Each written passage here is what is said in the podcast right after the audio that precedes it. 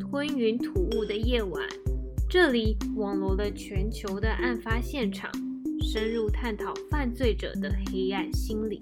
不过，我们不是 FBI，也不是 CSI，我们是台湾版的美女纠察队。珊珊、丽丽，该是出任务的时候了。今天终于有新的集数，大家应该久等了。这个集数的发想呢，是来自于我上课的时候，老师提到了一个专有名词，叫做 gaslighting 煤气灯效应。而这个效应呢，很快的就可以连接到一个犯罪案件，叫做 Dirty John。那 Dirty John 目前在 Netflix 有一个影集，那这个影集，嗯，我是还没有点进去看，因为其实我在看这个案件的时候就知道说，他是有一名 Los Angeles Times 的。记者他去做 Dirty John 的 podcast，总共是目前做了两季。那第一季有七集，我已经全部的听完了。那其实它是一到六集，是他整个事件的案发过程。那后面就是一些 trailer 关于第二季的。然后我详细叙述一下他在第一季里面的呈现方式。他一到六集就是属于案件的所有细节，因为呢。这个整个 packet 是由一个 Los Angeles Times 的记者他去制作播出的，所以呢，在做的过程当中，跟其他的犯罪案件 packet 很不一样的是，他会找寻这个事件的相关的当事人，呈现每一方的论述，让你觉得这个真实案件特别真实，甚至好像就发生在你面前，或者是你好像就是那个当事人一样，因为你从当事人的口吻当中，你可以听到，当他们在叙述当时的案件的时候，他是非常的害怕，或是非常的颤抖的那些口气呀，你都可以从中获取到那些情绪。声音传到我们的耳朵里面，到进入我们的脑海里面的时候，我们就很容易出现到当时的 Lee John 他过去的家庭背景，或者是他第一任老婆、第二任老婆，直到呢他遇到 Debra，然后他是如何去。与 Debra 建立了关系，让 Debra 可以去信任他。到最后呢，Debra 他就拆穿了 Dirty John 的所有的谎言。我们也可以了解到 Debra 还有两个女儿。那到最后是 Tara 小女儿，她去成为了这个事件的英雄。我们也可以循序渐进的看到这整个事情的脉络。呃，可以说是特别的真实的呈现在我们的面前。我觉得很棒的一点是。其实它并不需要加太多的音效，你就可以知道这整个事情的脉络，或者是你不需要加太多的东西去渲染它，因为这整个案件本身就是非常的曲折，然后很有戏剧性。那我就开始来讲述这个案件的详细细节。在一九九零的十一月，John Meehan 他和他的第一任妻子 Tonya Sales 结婚，结婚的地点是在俄亥俄州戴顿的圣约瑟夫天主教堂。不过当时啊，在结婚的当天就有一个很奇怪的情形产生，也就是 Dirty John 他一家人都没有来参加婚礼。那这时候女方当然就会觉得很奇怪啊，为什么我跟你结婚，你的家人都不会来祝福？是不是讨厌我啊？是不是不希望我进你们的家门呢？那 Dirty John 就是细心的跟他解释说，哎，不是，是因为呢。呃，他的父母是有一些瘾头的，他就不希望父母来到自己的婚礼现场去破坏这个美好粉红泡泡的气氛嘛。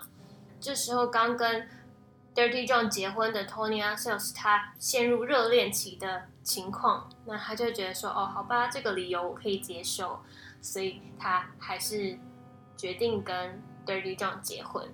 Tonya 人非常好，他也帮助了 Dirty John 去读了一个护理师的学校。自此呢，这个 Dirty John 也成为了一名护理师嘛。在两千年的七月到九月，Tony Sales 就发现了 Dirty John 并不是表面所看到的好好先生、好好老公。于是呢，他就开始联络上了 Dirty John 的母亲。尽管啊，Dirty John 不停的跟他讲说。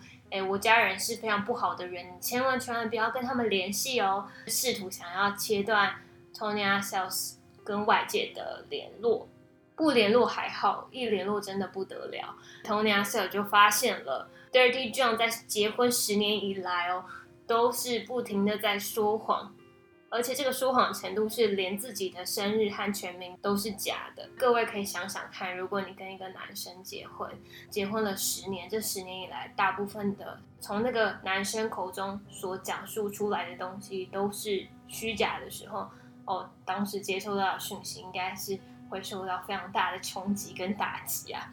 由于啊，这个 Tonya Sales 他在跟 Dirty John 相处的时候，就知道了 Dirty John 会从医院带出一些麻醉药品，然后这个行为是非法的，所以他下定决心要在加州的时候对 Dirty John 提出毒品的指控。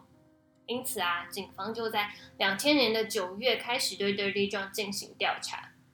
二零零二年的一月，俄亥俄州沃伦县的调查员 Dennis Lucan 开始对 Dirty John 进行调查，那他在调查过程当中有一个感想，他就称啊，Dirty John 是我见过最狡猾、最危险，而且最会欺骗人的人。后来根据新闻报道显示呢，警方就搜查了 Dirty John 的房屋，发现呢，Dirty John 会从医院非法的带不同的处方药回家。这时候警方就是要将他逮捕啊，但是呢，Dirty John 是。承认他是有犯重罪的窃盗罪，但是他并没有向警方投降哦，而是继续的逃亡当中。他就进入了密西根州，在逃亡的过程当中，他就住进了一个旅馆。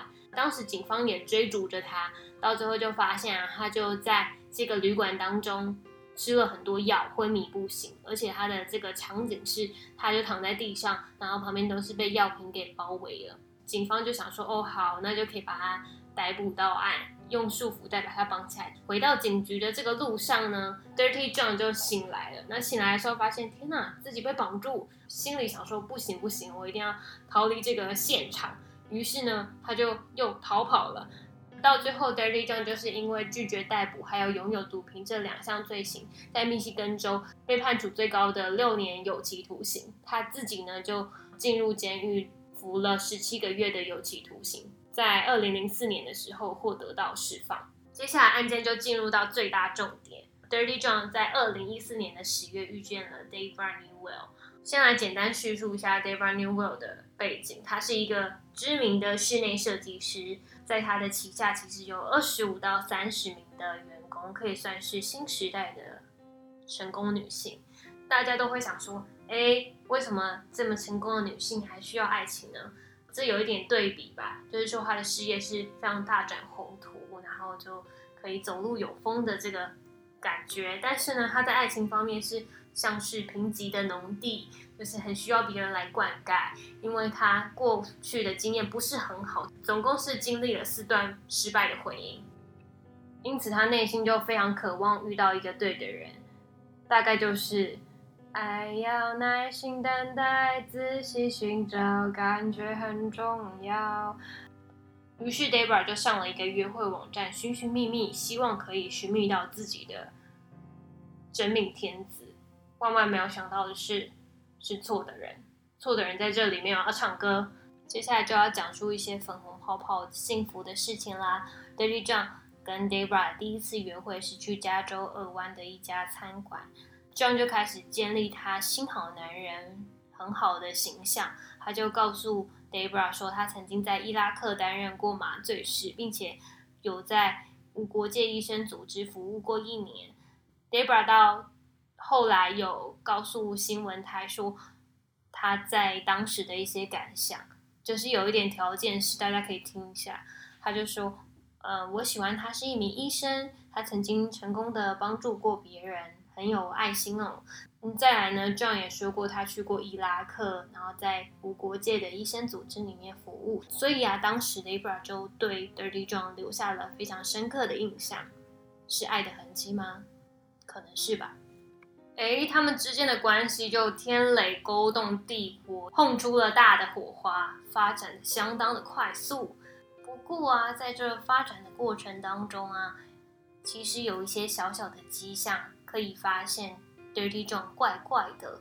可是 Debra Newell 他因为被爱蒙蔽了双眼，所以他并没有看到这些缺点。应该说是他看到了这些缺点，可是他选择去忽略这个部分。第一个奇怪的点是 Dirty John 声称说他是麻醉师，可是他身上都脏脏的，然后他永远都穿着一双破旧的拖鞋，这好像不是一般医生会有的形象吧？Debra 女儿就开始也觉得有点怪怪的哦。接着啊，就是 Dirty John 他并没有什么钱啊，大家想说医生不是收入很高吗？为什么会没有钱呢？这时候 Dirty John 就和 Debra 解释说，这是因为呢，他的钱全部都给他的儿女了。Debra 就没有多想，想说哦，这么心好男人一定要留在我自己的身边啦。但是他女儿就觉得不行，再扣一分。那接下来 Dirty John 他其实有自己的车子，呃，但是他一直以来都是开 Debra Newell 的车子，那也让 Debra 女儿觉得越来越奇怪，这个男人到底想要干什么？他到底是有什么意图想要接近我妈？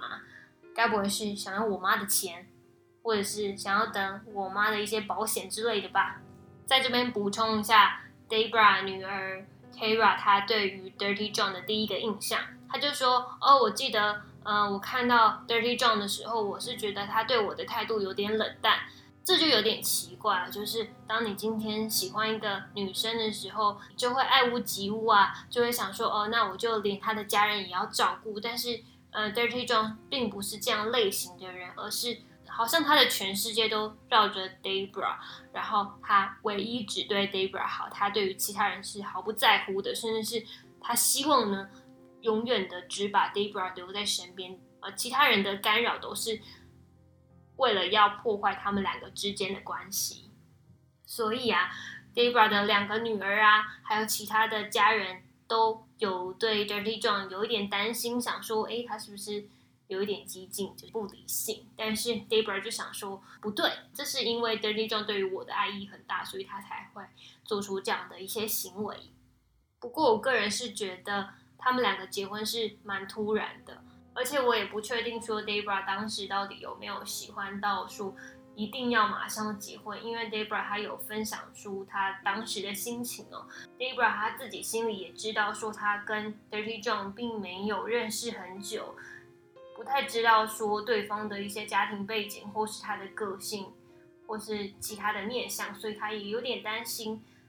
但是在交往的过程当中啊，Dirty John 非常的焦急，他就是不是属于那种慢慢来的类型。Dirty John 至少每天会问 Debra 十到二十次说 Would you marry me? Would you marry me? 就一直问，一直问，一直问。然后 Debra 就到最后想说啊弄好离啦，想说好吧，那就结婚好了。到最后的时候，在认识的这种不到两个月的时间，Debra 就说 I do。然后就戴起了闪闪发光的戒指。不过 Debra 到受访的时候有说明啊，他觉得很后悔，因为他让他自己的心领先于自己的理性，他应该要让理性去领先他的情感。到最后，他们两个就秘密的去到拉斯维加斯结婚。二零一四年的十一月，就在 Thanksgiving 的前一天，Dirty John 就和 Debra 的小女儿 Tira。产生了一个严重的冲突，他们两个就开始对峙起来。Dirty John 就朝着 Tara 大喊说：“你为什么要偷看我的东西？你为什么要从我身上偷走 Debra？”Debra 就夹在两片吐司中间，非常的为难。一个是自己的亲生骨肉，另外一个是他很难很难遇到的真命天子。到最后呢？他就想说，女儿大了，应该就让她放飞自我，独立成长。所以他最后还是倾向走向他的幸福。嗯，这时候 Tara 就非常的脆心，就觉得心好寒哦，就对着母亲大喊说：“你怎么可以让这个人那么没礼貌的和我说话？”到最后，Tara 就离开了这个地方，心里觉得很伤心，因为他认为 Debra 他选择了 Dirty John，而没有选择他。尽管呢。Debra 因为 Dirty John 的关系，让自己跟家里的关系非常的紧张。不过，在他们两个认识不到两个月之后呢，Debra 和 Dirty John 就在 Las Vegas 结婚了。因为男方本来就不会邀请家人，加上呢女方因为跟家人关系非常紧张，所以啊，他们就在法院举行婚礼。这整个过程当中，并没有任何人来祝福他们的婚礼。接着，Debra 的侄子，也就是 Debra 姐妹的儿子呢，对于 Dirty John 他这整个人有很多的疑问，也觉得他并不是像他所表面上显现出来的这么单纯。于是啊，这个 Cindy 的儿子就自己默默的调查了 Dirty John 的一些背景，发现啊，Dirty John 他曾经在监狱服刑过，而且还谎称说自己是麻醉师，那根本不是，他是。被取消资格的麻醉护理师，虽然 Debra 听到这些讯息，觉得，嗯，我应该相信吗？就是还是有点疑惑嘛。他就想要表现出一副，哎，我不在乎啦，没有关系的样子。可是呢，他的好奇心还是驱使说，他开始去浏览一些有关于 Dirty John 的一些资料。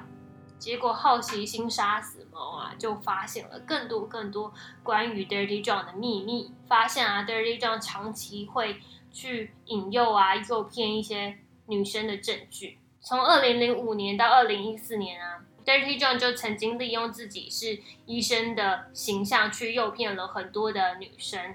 直到二零一四年十二月，Dirty John 和 Debra 结婚的时候啊，南加州就有三名的。女生对 Dirty John 提出了保护令，那越查真的是越多的事情发生，所以 Debra 就在这个网站上开始找寻关于 Dirty John 的一些轨迹，就发现啊，很多女生都会评论 Dirty John 这个人。有一则留言是这样说的：“他说不要让这个男人进入到你的生活。”另外一个留言就是说他是骗子，也是精神疾病患者。接着查啊查啊，他就回溯到 Dirty John 早期在呃学校的一些生活，就发现 Dirty John 在学院的时候啊，大家都称他为一个绰号叫做 Dirty John。那这个绰号的来源是什么呢？是因为呢，他的同学都觉得他是一个很奇怪的人，平常也不会跟别人接触，算是一个独来独往的一匹狼吧。其实他在大学就做过很多骚扰女性的事情，所以大家觉得他是一个很不好的呃人。那当这个 Debra 他就发现了这么多蛮可怕的事情，而且这些事情是 Dirty John 从来没有告诉他的，他就是觉得非常的惊讶，有点受到打击，于是就搬出了他和 Dirty John 同居的房子，并且呢，趁 Dirty John 在医院接受手术的时候，赶快的逃出了这个地方。那是你认为这个代志就是这么简单就结束啊？那你就唔对啊！因为这个代志就亲像连续剧一样，一滴一滴播落去。二零一五年的六月，Debra 又跟 Dirty John 和解了。为什么和好？因为大家都知道，恐怖情人最会用的手段是什么？跪下来求你嘛。我错了，我不是有意要欺骗你，我是有苦难言。如果我跟你说这些事情，你还会跟我在一起吗？但是你要知道，我对你的心是绝对真诚的，绝对忠心的。我在结婚的时期曾经说过，我愿意一辈子都照顾。那些都不是假的啊！你难道只看到我这些外在的东西吗？你都没有看到我的真心吗？大概就是一边大哭，然后一边讲这些话。就刚刚念台语有点太入戏，那个八点档，所以突然演起来。那我们现在回归正题，Dirty John 他总是有一个故事可以说服 Debra，他就告诉 Debra 说：“我会撒谎，是因为我害怕失去你。我觉得我很幸运可以遇到你，你是那么宽容的人，你也是我这辈子的挚爱，让我成为一个更好的人。”哎，我觉得不感动哎，这段话。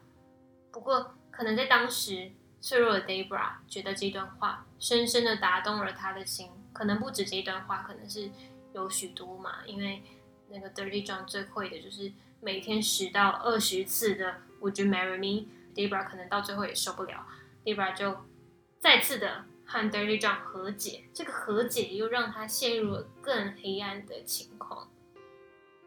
除了和解之外，Debra 还和 Dirty John 搬进了一个新的公寓。又开始展开同居的生活，但这个甜蜜并没有持续很久。时间一久，Dirty John 就开始展现说他要操控 Debra 的手段。他们的婚姻维持了一年又三个月，Debra 还是觉得 Dirty John 是一个很多秘密的人。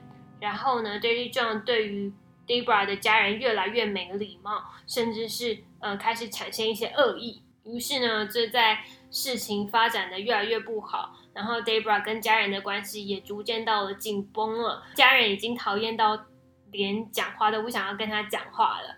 所以呢，到了二零一六年的三月，Debra 决定要跟 Dirty John 分手，并在四月份的时候向 Dirty John 提出说：“我想要离婚。”但是这个东西一提出来啊，不得了，Dirty John 开始呢情绪失控。不停的传一些威胁性的字眼传给 Debra，其中就是写着要向 Debra 要求很多的钱，如果呢 Debra 不给他钱的话，他就要毁了他。所以害怕的 Debra 就赶快申请了保护令。不过呢，由于当时 Debra 跟 Dirty John 已经分居，分属在不同的州，所以呢，奥兰治县的法官就拒绝了 Debra 的。请求就说呢，因为 Dirty John 他是住在另外一个州，并不会对 Dara 造成马上的人身伤害。于是 Debra 就觉得天哪，外面的人没有办法帮我，所以他只好自保。他就切断了和 Dirty John 的联络，并且停止接听他的电话，还有看他的讯息。这边详细的补充一下，Dirty John 到底是传了什么东西给 Debra 以及 Debra 的家人。Dirty John 传给 Debra 的讯息是：我希望你今天可以去一趟教堂，因为我觉得我今天对你的感觉很差。哎，看起来是不是蛮温和的？就是觉得我有点讨厌你的感觉。不过呢，Dirty John 传给 Debra 女儿是非常糟糕的讯息。有一个讯息是这样写着：他是说，呃，我希望你走到一个建筑物底下的时候，突然有一个东西掉下来。让你的大脑被砸到，里面的东西四处的飞溅，那我就会在旁边大笑的。可以从这个讯息看得出来是充满恶意的。那大家看到这些东西的时候也觉得很害怕。于是 Debra 呢，只要一出去的时候就会戴着棕色的假发，生怕说如果他不伪装一下就会被 Dirty John 发现。而且有时候 Debra 是没有办法进入公司工作的，因为他。就会怕说 Dirty John 知道他的工作所在地点，并且会在下面去等待他。Debra 就在恐惧与焦虑当中过了好几个月。不过他没有想到的是，Dirty John 竟然会找上他的孩子。他一直以为 Dirty John 唯一的目标就是找到他、杀死他，或是打他、骂他等等。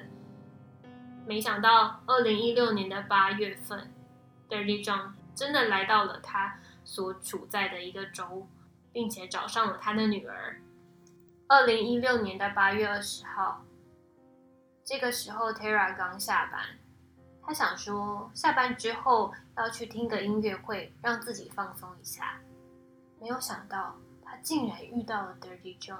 Dirty John 就站起来，抓住了 Tara 的腰，并且看着 Tara 的眼睛说：“哎，你还记得我吗？”当时 Tara 一看到，只是觉得非常惊吓，唯一的反射动作就是想要逃离 Dirty John。不过 Dirty John 当然不会让他逃走啦，所以他就不断的想要遮住 Tara 的嘴巴。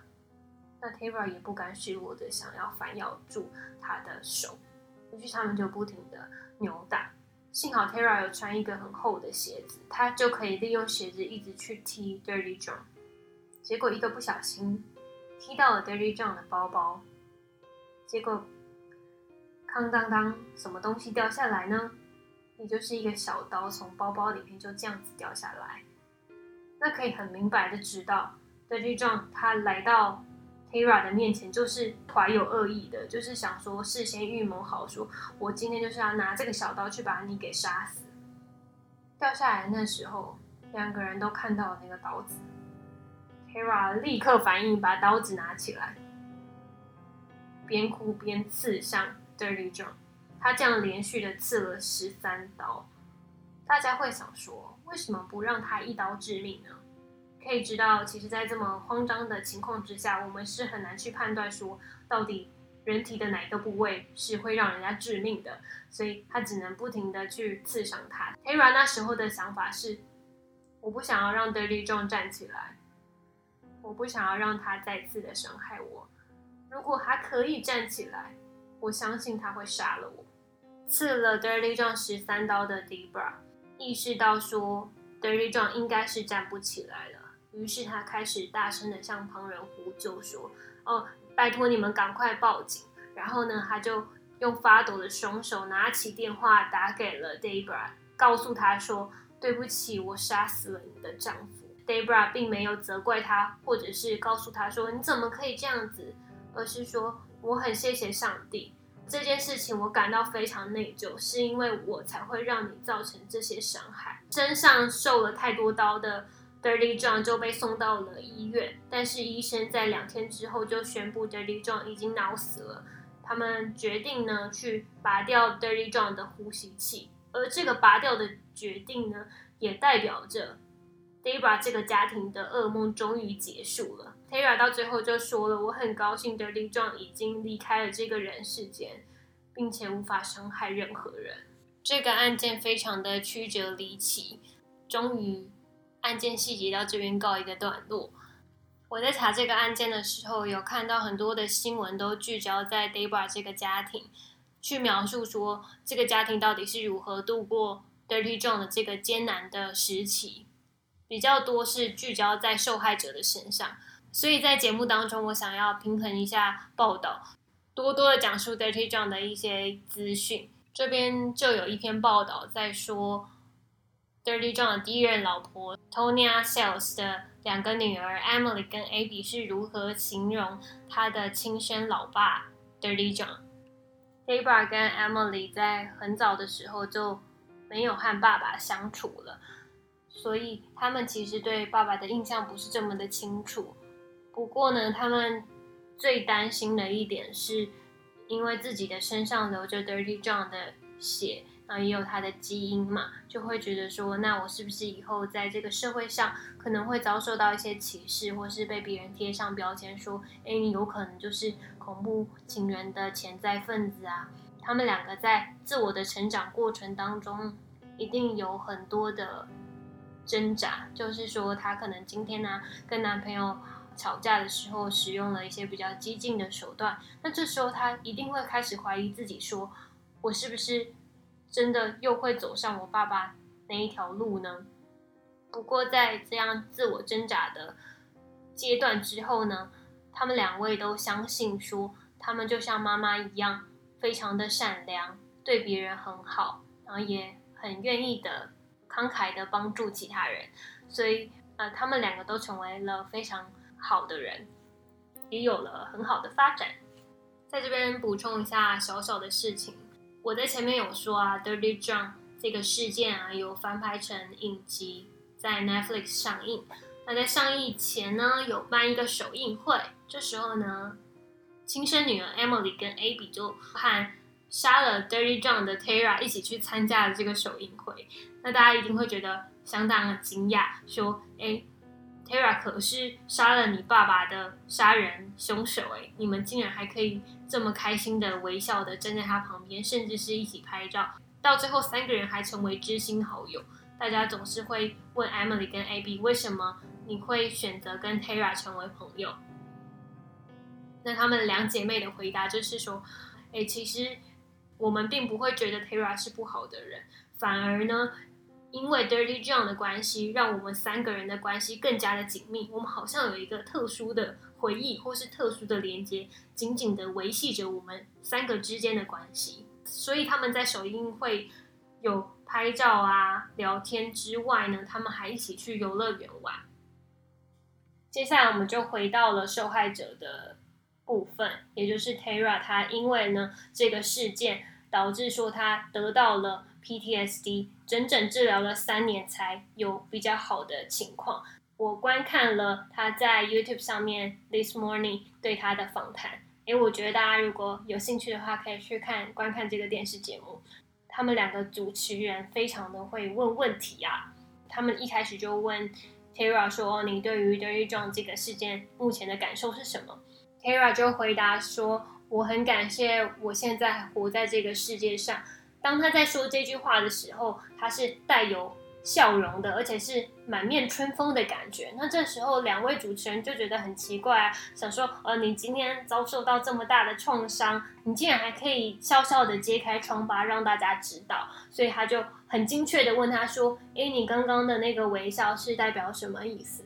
他就说：“我这个微笑啊，是因为我不再活在过去那个恐惧里面，然后我也帮助了很多女生不再活在男人的操控底下。”主持人就接着问他说：“就是你因为这个事件得到 PTSD，那现在有没有比较好转一点？”然后他的回答就是说：“呃，大家总是会问说有没有好转，但是其实 PTSD 一直存在在他的生命当中，已经等于说是不可分离的一个状态，所以他是每一天都想办法去与这个疾病共存。”他一个礼拜会去看一次心理医生，那医生就会和他做一个 EMDR 的治疗。那这个治疗会补充在 Instagram 让大家知道。除此之外，他也成为为女性发声的一名人士。但是他教导女性，并不是教导他们说要去痛恨男生，或者是去成为一个激进的女性主义者。而是呢，他希望去教会女生说，当你遇到这些事情或是这些奇怪的状况的时候，你要意识到这是错误的，然后去想办法的可能解决。但是有时候解决不成的时候，还是要下定决心离开。他就希望可以推广这些观念。Tara 现在也有自己的 podcast，名字叫做 Time Out with Tara，大家有兴趣的话可以去听。内容大部分是 Tara 去访问一些。访问一些女性，然后这些女性就会分享她们的生命故事，听众呢就可以从这些女生的故事当中去学习到一些事物，或是学习到一些新的观点。我在讲解案件细节之前，有讲到煤气灯效应，我在这边解释一下什么叫做 gaslighting 煤气灯效应。这又是一种情感的操纵手法，被形容为一种心理虐待或是精神疾病。情感的操纵者呢，他会故意用一些假的消息去欺骗受害者，让受害者去怀疑说是不是自己的记忆力丧失了，或者是对于事情的判断力错了。Gaslighting 这个词是出自于哪里呢？也就是出自于一九四四年的一部电影《煤气灯下》。这个电影当中就描述了这个男生是如何操纵女生的故事。我印象很深刻的一个桥段是。他们两个就有一次呢，去听一场音乐会。那这时候呢，那个男就跟他老婆说：“哎，我的钟表不见了。”那个老婆就说：“应该不会是在我这边吧？因为我不会去动你的钟表啊。”然后后来呢，他就把他老婆的包包拿过来看，说：“哎，没想到那个。”钟表竟然会在他老婆的包包里面，他就说：“你看，你又记忆力丧失，你又忘记你曾经做过这样的事情。”然后他老婆就很情绪崩溃啊，就想说：“天啊，我为什么会在无意识当中去做出这些事情？”其实呢，到最后发现这个钟表是她老公呢自己故意的放进去，然后要让他老婆认为说是他自己的判断力错误，让他产生一些认知的失调。这边分享一下。情感操纵者会使用的方法，我用一个个案来说明。二十一岁的格雷格和一个大他四岁的女友布拉正在谈恋爱，但是呢，他们两个人的关系是很激情，但是很不稳定。怎么说呢？就是他们可能在吵架的时候是。非常可怕的那个女生可能会冲去雨中啊，说不要拉我，不要拉我。那个男生就会追出去说说我爱你，我爱你，或者是那个男生在做错事情的时候会下跪啊，等等，就是所有的八点档剧情可能会在他们的身上演出。因为格雷格他有偷吃的习惯，所以他很快的就跑去找了别人，但是为了去掩饰自己的错误，格雷格就开始呢。对波拉会使用一些贬低性的字眼，让波拉觉得对于自己是很没有自信的。像是他会说：“哎呀，你就是太偏执了，你就是太疯狂，甚至是太情绪化了，所以你才会觉得我好像做错事啊，或是我好像去找别人，但是我没有啊，你又没有看到什么证据，对不对？”波拉虽然被他这样子讲啊，觉得哎，我是不是判断力有一些错误啊？不过他还是持续的去找寻一些线索，可以说是一个非常聪明的女性。那她很快的就察觉到格雷格背着她与其他女生有性关系。不过，她跑去跟格雷格理论的时候。她就得到的回应是：“哎呀，就是你太多疑呀，这事情根本就不是这样啊！你看，你之前那么多次的判断错误等等，她就会用这些说法让波拉相信自己就是疑心病太重，导致到最后呢，波拉还为自己怀疑的行为跟格雷格道歉。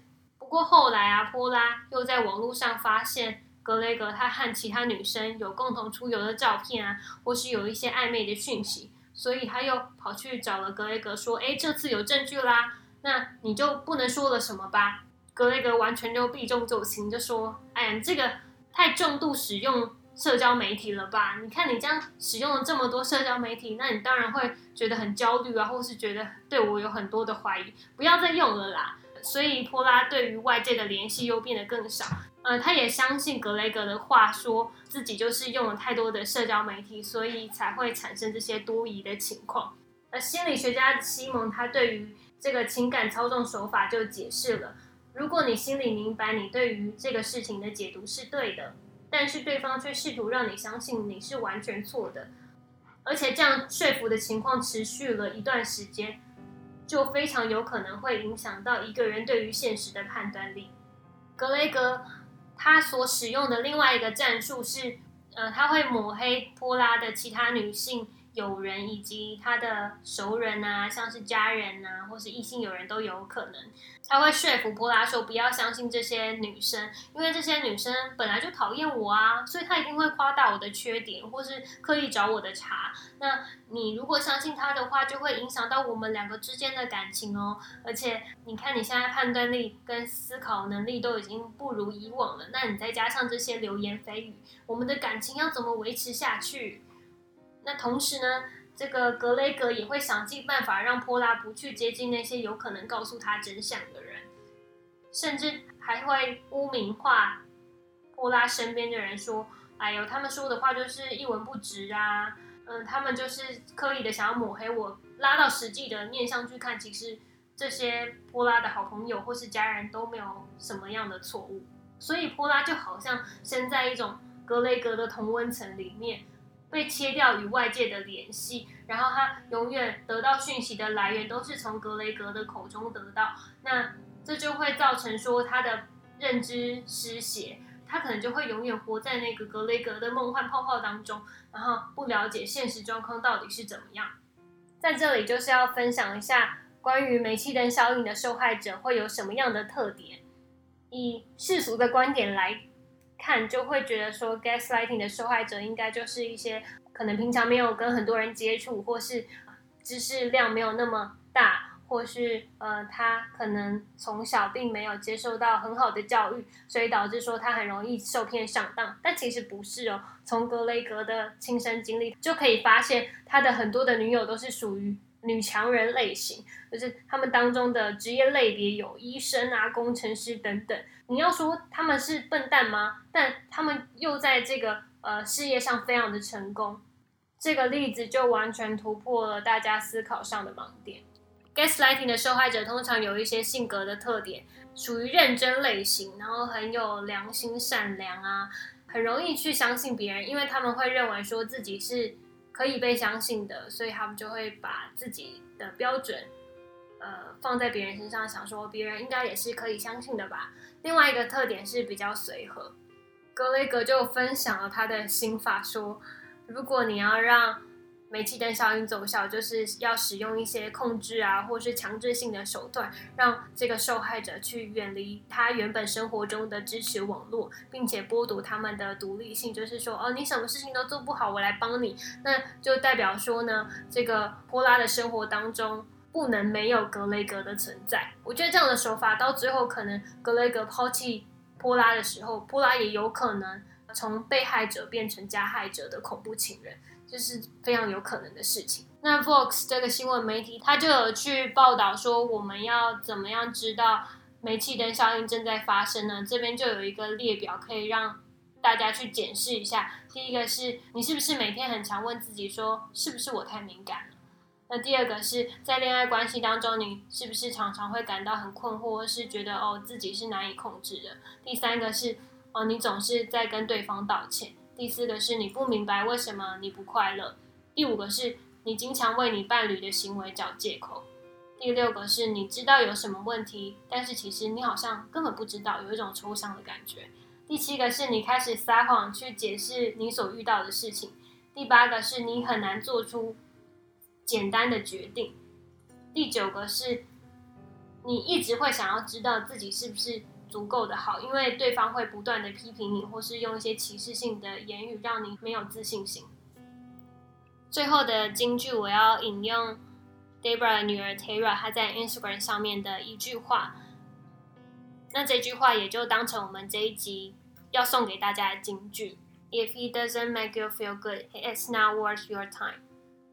那这一集差不多就到这边。如果大家喜欢《吞云吐雾的夜晚》这个节目的话，欢迎去 Apple Podcast 帮我打五颗星，还有留言，或是到 First Story 平台帮我留言都可以哦。那我们下一集再见啦！